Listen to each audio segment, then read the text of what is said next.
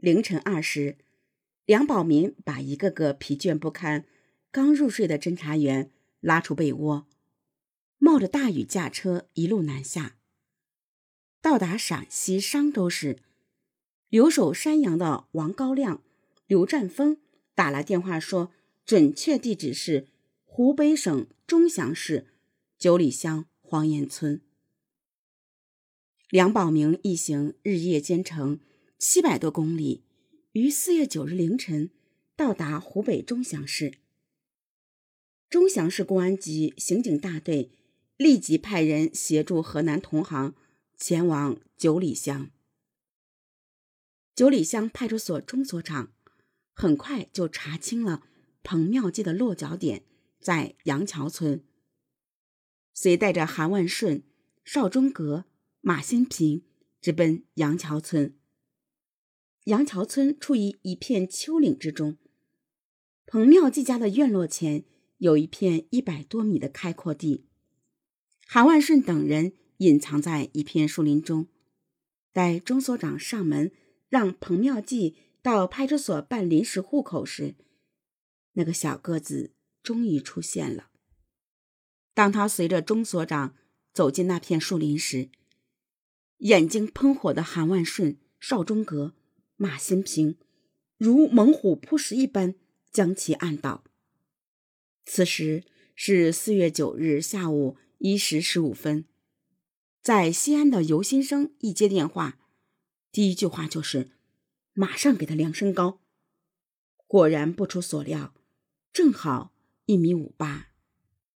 四月十日，乔宪华、尤新生赶到了九里乡派出所。乔宪华一拨彭妙计的头发，发现彭妙计的头发中果真夹有白发，这与三幺二杨林案。女孩手中攥的头发相吻合。尤先生盯着彭妙计，一字一句地说：“我是灵宝市公安局局长，从眉县、户县、周至一路追踪到这里的。”彭妙计全身一震，低下头来。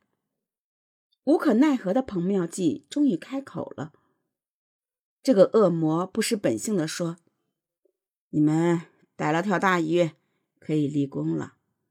南有张子强，北有我小王，没想到会栽到灵宝警方的手里。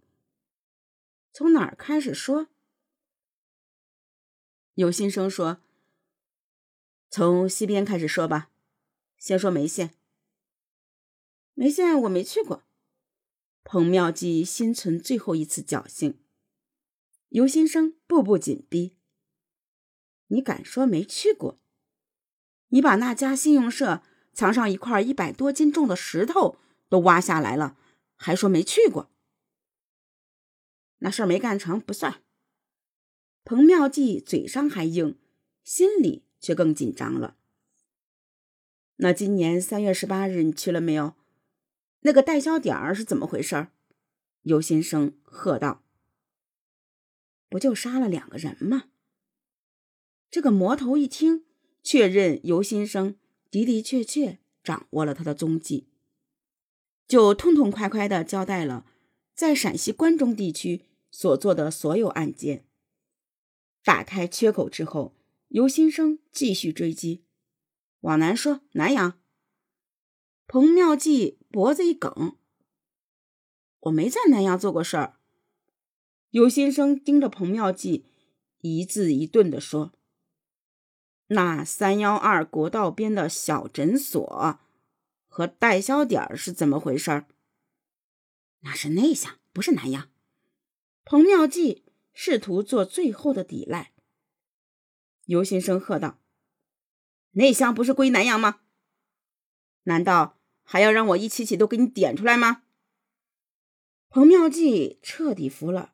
说：“你们拿地图来，我全交代。”在尤先生的步步紧逼下，彭妙计时断时续的交代了在河南、陕西、安徽、江苏所做的杀死数十人的全部案件，并供出了同伙江苏省丰县肇庆乡的丁运好和陕西省华阴市社章的苏小平，同时也招认了1998年四二案件后杀死同伙四川人狗子的事实。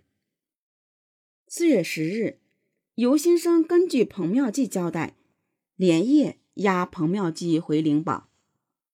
四月十二日，灵宝警方在玉林镇将二号案犯丁运好抓获，同时接到通报后的陕西警方调集精干警力，将苏小平抓获，并将其移交给河南警方。绷了一年多的那根弦，终于可以松一下了。尤先生们没有陶醉，而在侦破后期几天几夜没合眼的。进入下一步的审讯阶段。据彭妙计交代，一九九八年后，其先后伙同一同打工的丁运好、苏小平、王天星、张健、赵小兵等人结成犯罪团伙。刚开始呢是纯粹图财，从盗窃发展到拦路抢劫，此后发展到入室抢劫。在入室抢劫的过程中，犯罪团伙其他成员有强奸行为，但彭妙计始终不强奸。但他是团伙中最心狠手辣的，最早提出为了逃避侦查、消灭证据，必须杀人灭口。于是发展到入室抢劫必强奸，强奸后必杀人灭口，无论男女老少。据此，我们可以看出彭妙计等人具有很强的。反侦查意识。第一，其作案时间有间歇性，就是连续作案多起后有一个停顿期。据彭妙计本人交代，留出间隙时间的原因呢，在于需要休整，以保持体力、稳定情绪，而且月光较亮的每月农历十二日至二十三日及昼长夜短的夏季。都不宜作案。